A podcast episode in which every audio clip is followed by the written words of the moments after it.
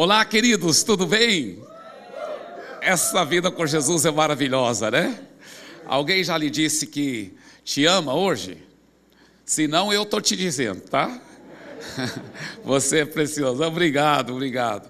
Vocês são preciosos demais. E para você que está online também, quero que você saiba que nós te amamos. Jesus te ama também. É muito precioso estarmos aqui juntos em nome de Jesus. E nós estamos continuando a série O Poder das Palavras. E estou muito animado sobre essa série.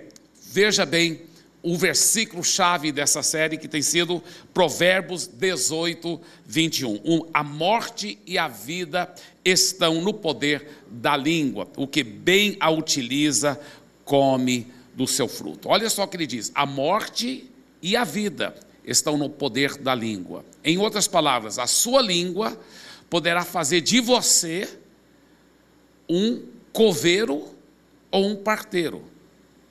Ou você está gerando morte, você é um coveiro, você está trazendo morte aonde você vai, ou você é um parteiro, você está trazendo vida, você está disseminando vida para onde você vai. E eu lhe pergunto: você é um coveiro ou você é um parteiro?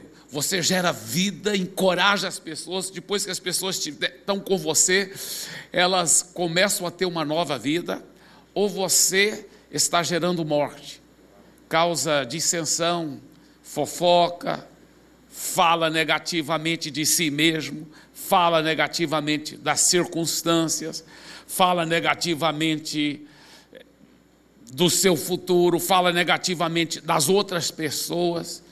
Aliás, talvez você conhece alguém assim, que em vez em quando está soltando palavras negativas, de desânimo, reclamando disso, falando negativamente do fulano, do ciclano, das circunstâncias. É, é, nesse momento não olha para o lado, viu?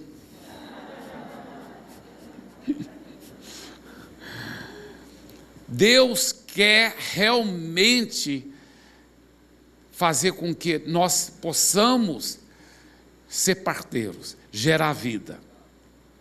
Agora, Interessante que tem um texto muito forte na Bíblia sobre os coveiros.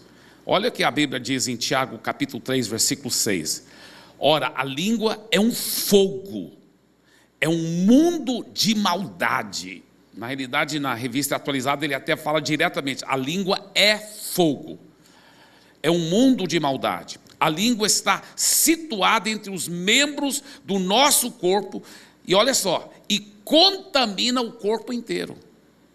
E não só põe em chamas toda a, a carreira da existência humana, como também ela mesma é posta em chamas pelo inferno. Então, nessa mensagem hoje eu quero focar muito nessa parte é, negativa, porque a gente quer realmente eliminá-la de uma vez por todas das nossas vidas. Por isso que eu quero falar sobre a língua é fogo. A língua é fogo. Agora, gostaram da arte aí? a língua é um fogo que pode destruir o seu futuro. A verdade é essa, e por isso que é preciso vigiar e eliminar de uma vez por todas essa parte negativa da nossa língua. Olha, mais uma vez, só relembrando aquele texto que acabamos de ler em Tiago 3,6. Ora, a língua é um fogo e ela põe em chamas toda a carreira da existência humana. É impressionante. A Bíblia fala que é assim que o, o, diabo opera, ele pega fogo do próprio inferno, coloca na língua como uma faísca e ele consegue destruir uma filha, uma vida toda, toda a carreira de uma existência humana. Toda a vida, ele consegue fazer isso. É, é verdade isso, é uma realidade.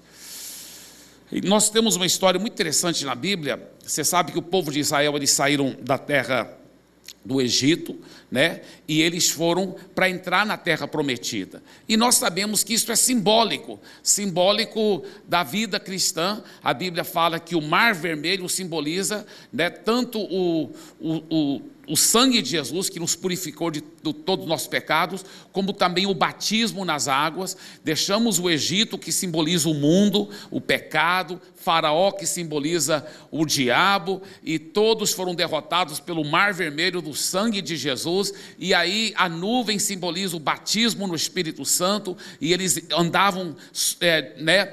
É, sob a nuvem e, e, eles estavam indo para a terra prometida.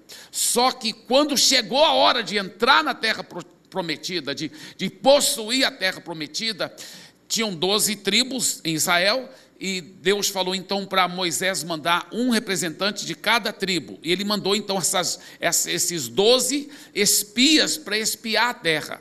E eles voltaram a maioria deles com um relatório muito negativo, dizendo que a terra realmente é linda, é maravilhosa, é uma terra que manda leite e mel, porém, ela devora seus moradores. Da onde eles pegaram isso? Eles não, eles, será que eles entrevistaram o povo para saber disso? Eles falaram: tem gigantes enormes e nós somos como gafanhotos e nós não, nunca vamos poder tomar conta, nunca vamos poder dominar essa terra. Na realidade, Dois espias somente falaram não. Se Deus falou que nós podemos, então nós podemos. Nós vamos conquistar a terra. Esse, esses, essas pessoas que estão queimando suas crianças né, vivas é, é, é, e sacrificando suas crianças para esses deuses falsos, essas pessoas que estão praticando toda. Nós vamos conquistar essa terra. Nós vamos é, é, destruir esses gigantes. Nós vamos realmente conquistar, porque é uma terra que mana leite e mel. Essas duas pessoas eram o Josué e o Caleb. E o Caleb até disse: Ei, avante, vamos, porque certamente prevaleceremos contra ela. Nós vamos avançar. Se Deus falou que nós vamos, então nós vamos. Mas era só dois dos espias. Isso representa, infelizmente, o mundo atual. Dos, de cada 12 pessoas, se você achar alguns que são cheios de fé, e positividade normalmente só são dois entre os doze. Os outros dez normalmente são muito negativos. A realidade é essa, porque é, é mais fácil ser levado pela correnteza. E existe uma correnteza neste mundo sujo de negatividade, de incredulidade, de, de, de, de, rebelião contra Deus. Por isso que a Bíblia fala que o mundo jaz no maligno. E é interessante que nós todos lembramos do nome Josué e Caleb. Eles entraram para a história para sempre, mas ninguém lembra dos outros dez espias. Você sabe um dos nomes dos outros dez espias? Ninguém nem lembra. É interessante. Agora, o que eu quero que você saiba é o seguinte: que, que os outros dez espias falaram? Sabe o que, que eles falaram? Eles falaram: nós é, é, preferível a gente morrer nesse deserto do que tentar conquistar essa terra. É melhor morrer aqui nesse deserto. Nós vamos morrer nesse deserto. E, o, e os outros dois, né, os dois espias, Josué e Caleb, não, nós vamos avançar, avançar, nós vamos conquistar a terra. Aí olha o que Deus disse em Números 14, 28 a 30. Diga-lhes, tão certo como eu vivo, diz o Senhor, vou tratar vocês de acordo com o que falaram aos meus ouvidos. Em outras palavras, o que vocês falaram, eu vou, eu vou dar para vocês. Nesse deserto cairá o cadáver de vocês, de todos vocês que foram contados no censo, de 20 anos para cima, e que murmuraram contra mim. Já que vocês falaram que era melhor morrer no deserto, vocês vão morrer no deserto. Vocês não entrarão na terra na qual jurei que os farei habitar, com a exceção de Caleb, filho de Jefoné, e Josué, filho de Nun. Na realidade, o que eles confessaram, eles possuíram. A sua confissão traz a sua possessão. Você quer possuir algo, começa confessar, ache as promessas na palavra e fique declarando aquelas promessas. Fique, mesmo em face das piores circunstâncias, fica dizendo, fica declarando, fica declarando. Não seja um ânimo, homem de ânimo dobre, né? que, que, que não receberá coisa nenhuma ah, do Senhor. Um dia está falando palavra de fé, outro dia palavra de incredulidade. Não, não. O que separa os homens dos meninos, as mulheres das meninas, é no meio das piores dificuldades você vai pegar as promessas e ficar declarando as promessas, e, e vai recusar declarar palavras negativas. O seu futuro é determinado pelas suas palavras. Lembra que a sua língua é o leme do navio da sua vida e ela determina não só a direção, mas o destino da sua vida. Então pegue as promessas e fique declarando essas promessas dia e noite, dia e noite, dia e noite. A morte e a vida estão no poder da língua. Quem bem a utiliza, come do seu fruto. Eu estava falando, eu estava falando agora, essa semana que passou, não essa semana que passou, não, mas umas duas semanas atrás, eu estava falando para o meu life group, é uma experiência muito interessante. Eu estava pregando sobre isso em Fortaleza, quando uma senhora me procurou depois do culto. Ela falou: Pastor, o que o senhor está pregando, claro, é da palavra de Deus, é verdade. Mas, pastor, eu sei que é verdade. Eu falei, como assim, minha irmã? Ela disse: Olha, o meu marido, uma pessoa maravilhosa, maravilhosa, mas ele tinha um costume infeliz de ficar falando de morte. Ele toda vez que a gente estava no centro da cidade, ele sempre falava assim: Vamos andar aqui pelo, é, pela faixa de pedestre, porque eu vou morrer na, na, é, na legalidade. Aí, outro dia, estavam na cidade. Vamos pela faixa pedestre, porque eu quero morrer né, na legalidade. Eu vou morrer na legalidade. Quero morrer na. Ela falou que ele ficava falando isso. E um dia ele estava lá no centro com o filho dele, eu acho que o filho dele tinha uns 10, 12 anos de idade, não sei. E, e eles iam atravessar a rua aqui e ele falou para o filho: Não, não, não, vamos lá para a faixa de pedestre, porque eu quero morrer é na legalidade. E quando eles estavam atravessando a faixa pedestre, o filho estava na frente. O filho já tinha até subido na calçada, ele ainda estava na faixa pedestre, quando um ônibus veio e pá, matou ele na hora.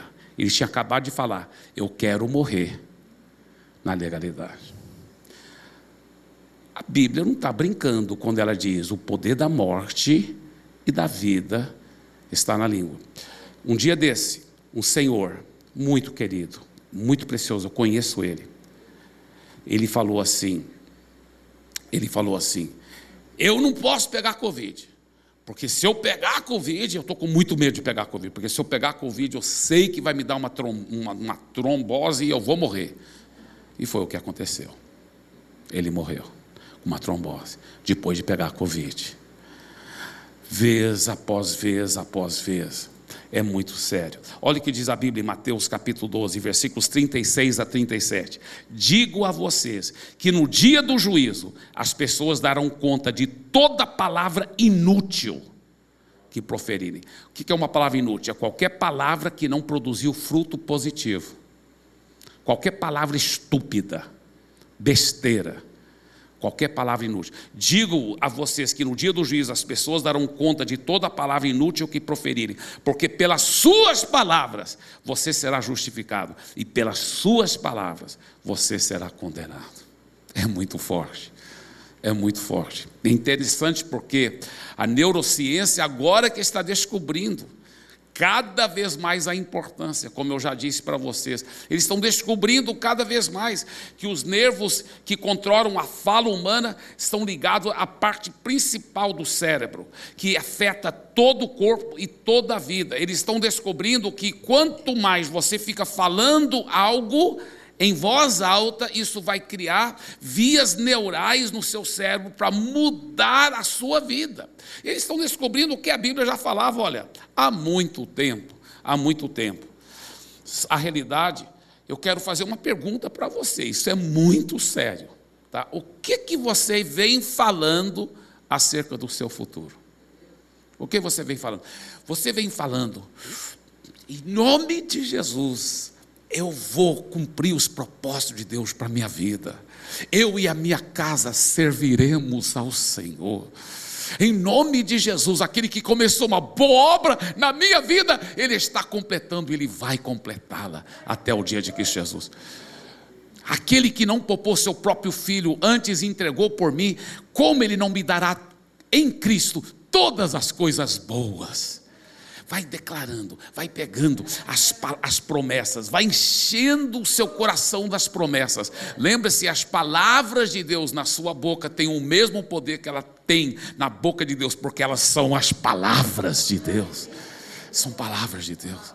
Então, queridos, isso é muito, muito importante.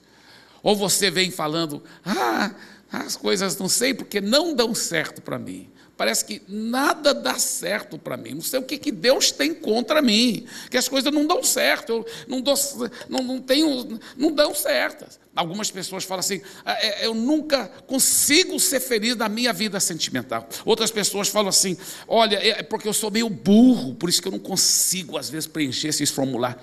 Olha só as besteiras que ela está falando dela mesma. Sou meio burro. É porque eu ah, estou ficando velho, estou esquecendo as coisas. Olha o que ela está falando, olha as besteiras que as pessoas falam, noite e dia, dia e noite sobre elas mesmas. O que você está falando acerca do seu futuro? Se você foi derrotado, você foi derrotado pelos seus lábios. Você talvez sem perceber ficou declarando palavras de derrota e acabou colhendo a semeadura das suas próprias palavras. A língua é um fogo que pode ferir pessoas. Ela não só poderá destruir o seu futuro, ela poderá ferir pessoas. E como fere? Provérbios 16, 28 diz: Quem fala mal dos outros separa os maiores amigos. Nós sabemos que quantos casamentos foram destruídos só porque alguém falou besteira, falou precipitadamente, falou coisas que feriu tanto a outra pessoa. E a outra pessoa não teve estrutura para saber amar, perdoar e, e, e, e dialogar para desconstruir aquela, aquele fogo do inferno que foi lançado na vida da outra pessoa. É muito, muito triste, muito triste mesmo, como, como as nossas palavras podem ferir tanto as outras pessoas, como as as vidas de crianças às vezes são marcadas. Se não for pela graça de Deus e uma, e uma re, reeducação na palavra de Deus, aquela criança às vezes está marcada para o resto da vida, porque o pai ou a mãe falaram assim: você não vai prestar para nada nessa vida, você vai ser uma prostituta. Tanta coisa besta, tanta besteira, que já marcaram os destinos. Provérbios 20, 19, na mensagem, diz o seguinte: O fofoqueiro não consegue guardar segredo, portanto, jamais confie no linguarudo. é verdade, não confia nada no linguarudo. A fofoca, olha só essa frase, achei forte. A fofoca pode viajar e dar a volta no mundo e voltar para casa antes mesmo da verdade conseguir sair da cama e se vestir. que horror, que horror. e às vezes são pessoas religiosas, são pessoas muito religiosas, parecem santas, né? Aquela, aquela Bíblia na mão. Mas são fofoqueiros. É um cabelo comprido, vestido comprido e uma língua tão comprida. A língua é tão comprida que às vezes a pessoa está na sala e consegue lamber a colher lá na cozinha. Tá mal, né?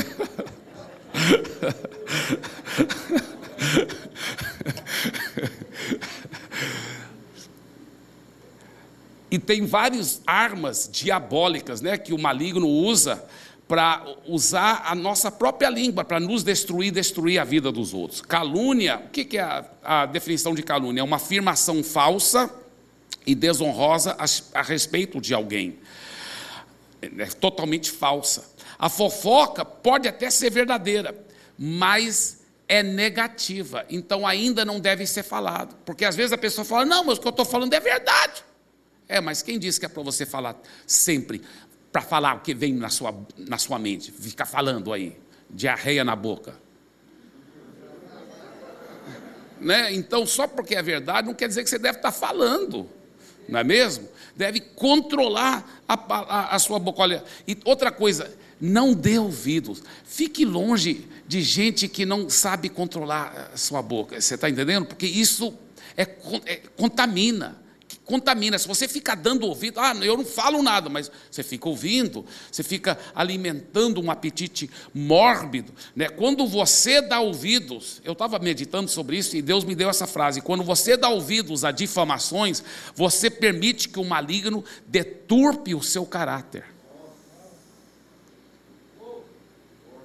Então você quer ter um caráter que vai agradar a Deus, então não dê ouvidos a difamações. Provérbios 17, 4 diz: O ímpio dá atenção aos lábios maus, o mentiroso dá ouvidos à língua destruidora. Então, vigie com isso, fique longe disso. Né? Em nome de Jesus, seu, os seus ouvidos não, não são vasos sanitários do diabo. Então tenha cuidado disso mesmo, sabe? Para você. É, é tão gostoso falar bem das outras pessoas. É tão gostoso estar perto de pessoas que só falam bem dos outros. Só falam bem do Por que, que todo mundo gosta do pastor Giovanni? Porque quando, quando né? Que o pastor Giovanni fala, ah, você é ultra mega prime, você. Não é mesmo? É tão gostoso estar perto de pessoas que só falam bem dos outros. Isso encoraja a gente. Isso né, nos, nos transmite uma, uma alegria tão grande, tão preciosa, tão poderosa. Olha, olha o que esse, esse texto diz na Bíblia a mensagem. Dar ouvidos à fofoca é como comer um doce vencido. Para que ter essa porcaria no estômago? Provérbios 26, 22 a 23 diz: Os mexericos são tão deliciosos como gostamos de saboreá-los, né? Aquela, aquele apetite mórbido de ficar ouvindo coisas ruins sobre os outros, porque talvez faz a pessoa sentir um pouco melhor se ela ficar sabendo dos outros que estão na pior. Como o verniz cobre um pote de barro, as palavras fingidas encobrem um coração mau. E a realidade é o seguinte, meus queridos: se você ficar dando ouvidos, que em nome de Jesus você não vai fazer isso mais, é, para as pessoas que estão falando mal dos outros, quando você não está por perto delas, pode ter certeza que elas vão falar mal de você também. Porque o que você permite, você promove.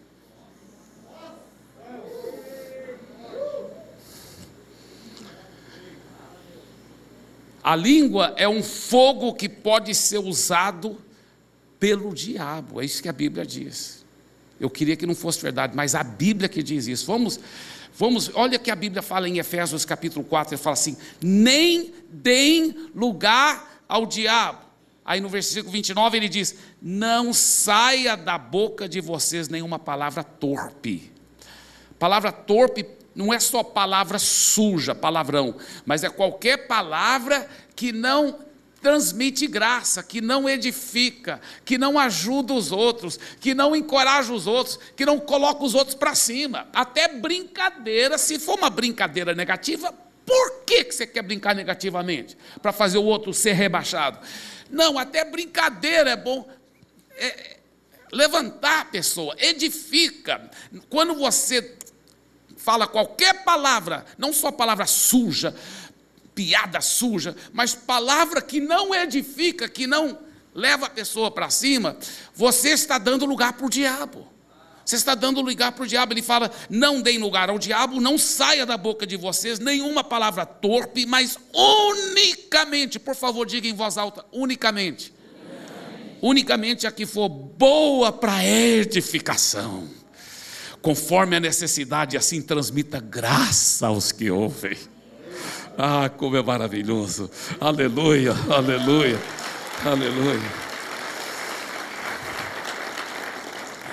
E olha esse texto mais uma vez, porque é forte. Vamos ver o que, que ele falou. Assim, ora, a língua é um fogo, é um mundo de maldade. A língua está situada entre os membros do nosso corpo e contamina o corpo inteiro. E olha só o que ele fala: e não só põe em chamas, então a língua que põe em chamas toda a carreira da existência humana, como também ela mesma é posta em chamas pelo inferno. Então, olha, olha a estratégia do diabo. Ele coloca a faísca na língua de alguém. E através desse fogo ele consegue contaminar a, a, uma carreira inteira de uma existência humana. Ah, então, o fogo surge. Aonde, aonde esse fogo se originou? Foi no inferno, a Bíblia diz. No inferno. E consegue destruir uma vida humana inteira. Provérbios 12, 18 fala assim: há palavras que ferem como espada, mas a língua dos sábios traz a cura. É tão forte esse versículo, eu amo esse versículo. Por quê? Porque por um lado, está mostrando como palavras podem cortar como uma espada, ferir pessoas. Mas, por outro lado, você poderá determinar que a sua língua vai ser um instrumento de cura, de remédio. A sua língua vai trazer cura para as pessoas. Deus quer usar a sua língua para transmitir cura, vitória, esperança, vida nova. Vida nova vida nova. Na, na revista atualizada ele diz: alguém a cuja tagarelice é como pontas de espada, mas a língua dos sábios é medicina. Eu estava pregando sobre isso um dia lá na cidade de Catalão, no interior de Goiás. E uma senhora chegou para mim depois, eu nunca vou esquecer. Ela falou: Pastor, como Deus falou comigo porque eu sempre estava chateado que meu marido não queria entregar a vida para Jesus, mas eu vejo que eu tenho, minha língua tem sido ponta de espada, eu tenho machucado tanto meu marido. Quantas esposas, por falta de respeito, por palavras cortantes, rebaixam o marido, porque fazem ele sentir, sabe, porque ficam falando, você fez isso errado, você fez aquilo errado, você faz aquilo. Quantos maridos depois também respondem com palavras grosseiras, que cortam como espada. Quantos maridos têm feito a esposa sentir horrível também, com palavras que cortaram até o fundo da alma dela. E, e como eu me lembro dessa história, foi muito interessante, porque essa senhora, depois, ela, porque eu estava lá muitos dias em catalão, e ela começou a falar palavras de fé e de amor, e ela pediu perdão para o marido dela, e ela começou a usar as palavras dela para curar e para levantar o marido, para fazer ele sentir maravilhoso, e ela edificando, edificando, não demorou muito, ele logo estava vindo para a igreja também, glória a Deus. Tem uma, uma um, um casal muito top aqui dessa igreja, que foi isso. O marido me disse, o marido estava totalmente num mundão, totalmente num mundão, fazendo tudo de errado que você pode imaginar. E ele falou para mim, pastor, a minha esposa, depois que ela se comprometeu com Jesus e começou a vir para a Past Church, para o Life Group, ele disse, ela mudou tanto, tanto, tanto que eu comecei a pensar, Poxa, então se Jesus pôde fazer isso na vida dela, ele pode fazer na minha também. Hoje ele é um homem de Deus e a família congrega aqui juntos com tanta alegria. Já estavam até separados e hoje estão tão felizes, cheios do amor de Jesus. Aleluia. Glória a Deus. O que, que, que você vem falando sobre a sua família, né? sobre seu filho, sobre sua esposa, sobre seu pai, sua mãe? Né? Quando a pessoa fala, ah, esse aqui não tem, vai ter jeito, não. Né? Esse aí nunca para com isso, esse sempre vai ter esse negócio. Sempre, desde que eu conheci, sempre foi desse jeito. Né? Nunca vai prestar. Ou a sua língua está tá servindo de, de remédio, de, de cura de Deus. Eu gostaria de fazer um trato com você. Né? Esse trato de coração mesmo, que a partir de hoje, e quando a gente não fizer esse trato, não cumprir esse trato, da gente arrepender profundamente, pedir perdão e da gente ajudar um ao outro nesse trato. E esse trato é o seguinte: palavras negativas sobre minha vida, sobre meu futuro, sobre minha família e sobre outras pessoas, tolerância zero. Você recebe esse desafio em nome de Jesus? Amém. Dê para Jesus uma forte salva de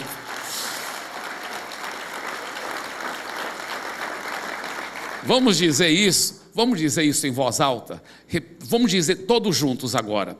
Palavras negativas sobre minha vida, sobre meu futuro, sobre minha família e sobre outras pessoas, tolerância zero. E vamos falar essa outra frase aqui também, olha. Da minha boca nunca mais, todo junto. Da minha boca nunca mais. Amém e amém e amém.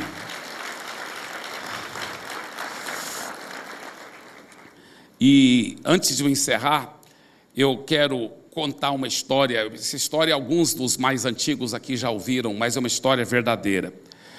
E para basear essa história, eu quero enfatizar esse versículo mais uma vez, o nosso versículo chave dessa série, que é a morte e a vida. Diga vida. Eu quero enfatizar, não é só o poder da morte está na língua, mas o poder da vida está na língua. Quem a bem a utiliza, come do seu fruto. Em outras palavras, saiba aproveitar sua língua para gerar vida em você, para gerar vida na sua família, para gerar vida nas suas finanças, para gerar vida em todas as áreas. Saiba utilizar a sua língua, saiba fazer isso. Seja uma pessoa parteira. Para onde você vai, você está gerando vida, gerando vida, gerando vida, gerando vida, gerando vida. Olha para o seu vizinho e fala assim: você é um parteiro maravilhoso, aleluia. Glória a Deus. o pastor Matias até passou a mão na barriga do pastor Arão. Ai, Jesus. Esse irmão são uma bênção. Aleluia. Seja um cristão parteiro, palavras que vão encorajar, palavras que vão transmitir vida. E, e falando sobre palavras cheias de fé, a, a, terceira e a última palavra dessa série, porque eu estou viajando essa semana com a minha família, então é, a terceira e a última palavra dessa série vai ser no primeiro domingo de agosto. Tá? No primeiro domingo de agosto, é, é, eu estou olhando com muita expectativa aquele domingo, até porque vai ter uma outra coisa interessante que vai estar acontecendo. Você vai ver lá quando for o primeiro domingo de agosto também, tá? É muito interessante isso, tá bem? Agora, é, é, deixa eu terminar com essa ilustração, que eu amo essa ilustração, é, é uma história verdadeira, que eu vi anos atrás, quando eu estava no, no, estudando na faculdade teológica, lá nos Estados Unidos. Veio dar uma palestra lá na nossa faculdade, um, um rapaz, um senhor já, ele já era casado, mas com um testemunho tremendo. E esse, esse senhor falou da, da própria vida dele. Era um, cara jovem, mas ele, ele ainda era jovem quando eu vi a história. Mas ele falou que ele, antes, havia sido um, um membro daquela gangue infernal que chama-se Hells Angels, lá nos Estados Unidos. Hells Angels, traduzido para o português, quer dizer anjos do inferno. E muitas vezes essa, essa gangue que andam naquelas motos, muitas vezes com aquela roda lá na frente, né? E aquele cabelão, aquela barbona, e eles usam jaquetas de couro, e aqui atrás tem uma caveira, e, e, nessa, e aí está escrito Hells Angels, né? anjos do inferno.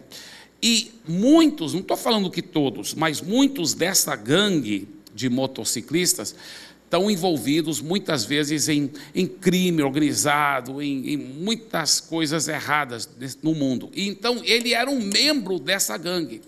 E a mãe dele havia convertido, já há alguns anos ela vinha orando, orando e orando e orando e orando por ele.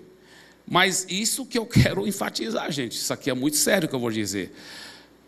Ela estava orando da forma errada. E ele não estava mudando.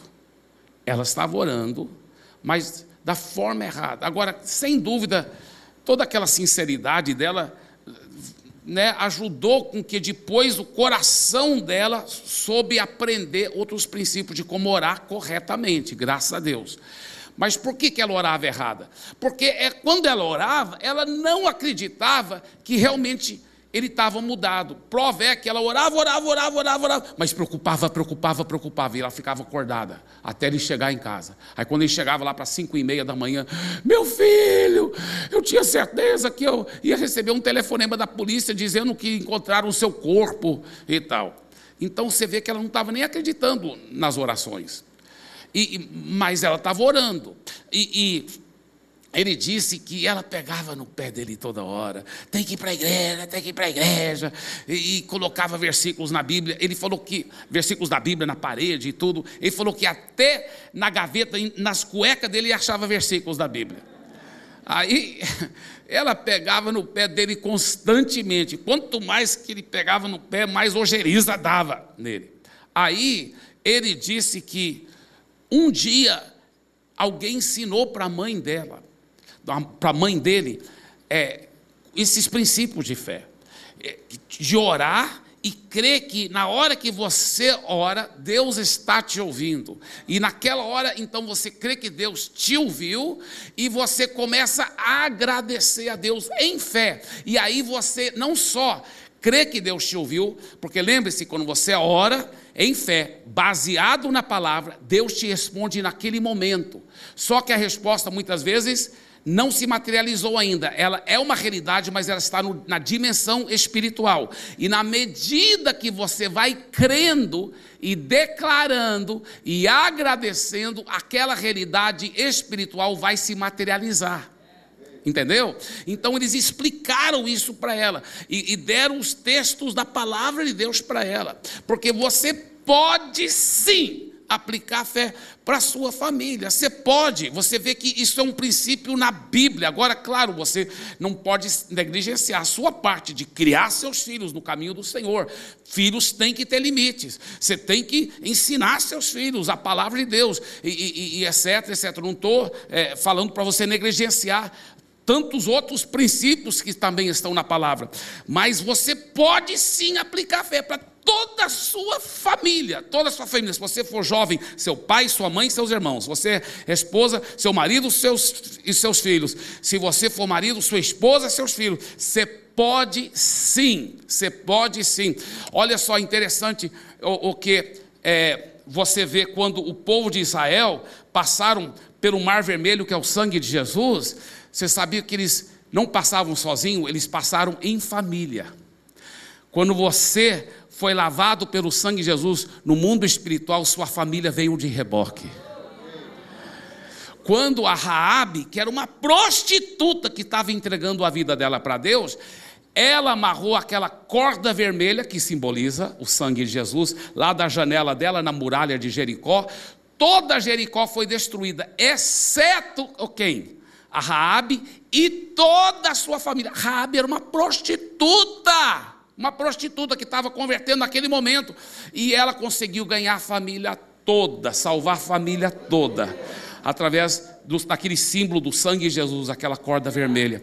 Você pode ver que e quando eles alimentaram do cordeiro pascal, né, lá no Egito, eles tinham que se alimentar daquele cordeiro pascual que simboliza quem? Jesus, receber Jesus no coração. Você sabia que era proibido alimentar-se sozinho? Tinha que alimentar em família. Quando você recebeu Jesus, sua família também recebeu no mundo espiritual. No mundo espiritual. Diga, eu e a minha casa serviremos ao Senhor. Aleluia. Isso é um fato, você pode tomar posse disso, declarar isso, crer isso. Então ela aprendeu esses princípios. Ela aprendeu, crê no Senhor Jesus, não mendigue, creia, creia com fé, que tu e a tua casa será salvo. E ela então começou a praticar isso. Ela começou a praticar, ela orou em fé, acreditou que ele já estava salvo no mundo espiritual, mesmo que não havia materializado ainda, e ela ficava louvando a Deus. Aí ela pensou assim: é, eu, eu não vou ficar acordado, se ele já está salvo. Então ela ia dormir. Ele chegava em casa, ela já estava dormindo. Ele estranhou. Ela parou de pegar no pé dele. Ela toda hora feliz agora durante o dia, cantando, aleluia. Em vez de toda neurostrênica e nervosa, eu invento palavras se for preciso. Aí, Aí, ela, em vez de ficar toda nervosa, ela agora estava só cantando, feliz da vida, cantando, cantando. E olha o que acontece. Olha só que coisa impressionante. Ela ela estava orando assim, agradecendo a Deus pela salvação dele, né? Durante o dia lá. E aí ela só que ela falava obrigado que ele é um homem de Deus. Aí ela via aquela barbona, aquele cabelão, e ela era meio tradicional, né, meio conservadora. Ela falava: "Deus, é difícil eu vê-lo como um grande homem de Deus, porque eu só fico vendo aquela barbona, aquele cabelão. Não é pecado ter barbona e cabelão, viu, irmãos? Mas ela era mais tradicional. Aí Deus falou assim para ela: Minha filha, isso é porque ele vai ser como Moisés. Ela imaginava Moisés né, com a barba. Ele vai ser como Moisés, ele vai libertar muitas pessoas da terra, da escravidão, da terra do Egito, para a terra prometida que mana leite e mel. E o nome dele não era Moisés, mas a partir daquele dia ela começou a chamá-lo de Moisés. Dia e noite ela ficava louvando, obrigado, Senhor, pelo meu filho Moisés, pela salvação dele. Ele chegava em casa e ela falava: Moisés! Aí ela ia correndo e abraçava: oh, meu filho Moisés, você é uma bênção, uma bênção. E ele sentindo horrível, culpado, cheio de pecado, cheio de sujeira, e falava: Mãe, por que, que a senhora também me chama de Moisés? Ah, porque Deus me falou que assim como Moisés, você vai ser um grande homem de Deus. Aliás, você já é um grande homem de Deus. Você já é, meu filho, um grande Moisés. Ele falou: Mentira, mãe, não sou não. Eu não sou Moisés, coisa nenhuma, e nem sou homem de Deus, coisa nenhuma. Eu sou um anjo do inferno, olha aqui, mãe. Eu sou anjo do inferno, mãe. Ela falou: Isso que você pensa, meu filho, mas eu já sei a verdade, eu já sei a realidade. Você é um homem de Deus.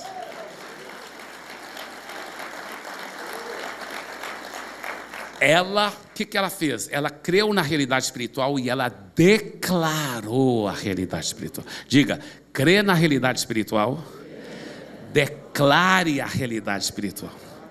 Muito importante. E ela ficou declarando. E ela ficou dormindo cedo. E ela ficou agradecendo. Ele falou que depois que ela mudou desse jeito, nessa, nesse princípio de fé, passou-se, se eu não me engano, se eu estou lembrado corretamente, passou-se só duas semanas. Duas semanas. Duas semanas. Ele falou que numa noite lá, ele estava fugindo de uma outra gangue que estava determinada em matá-lo. E ele falou que deu um um pavor, um medo santo, mas um medo tão grande de morrer e ir para o inferno. O medo dele era de ir para o inferno. Mas um medo, um medo tão grande, esse medo tão grande que naquela época não tinha celular ainda, né? ele foi, achou uma cabine telefônica, que não sabe isso, tinha muitas dessas cabines, né, antes do celular. E ela, ela foi, ele foi correndo, fugindo da gangue, mas entrou na cabine telefônica, ligou a cobrar para a mãe dele e falou assim: Mãe, ela, oi Moisés, tudo bem? Mãe, mãe, mãe, é sério, mãe, mãe, eles estão querendo me matar. Não vão te matar, Moisés, você é um grande homem de Deus. Mãe, mãe, mãe, mãe, eu estou com medo, mãe. Eu estou com medo de morrer e ir para o inferno, mãe. O que, que eu faço, mãe? Ela falou: entrega a vida para Jesus, Moisés. Ele disse: Tudo bem, tudo bem, como que eu faço, mãe? Como que eu faço? Ela disse: Repita a oração comigo agora mesmo. E ele, pelo telefone, repetiu a oração, entregou a vida para Jesus.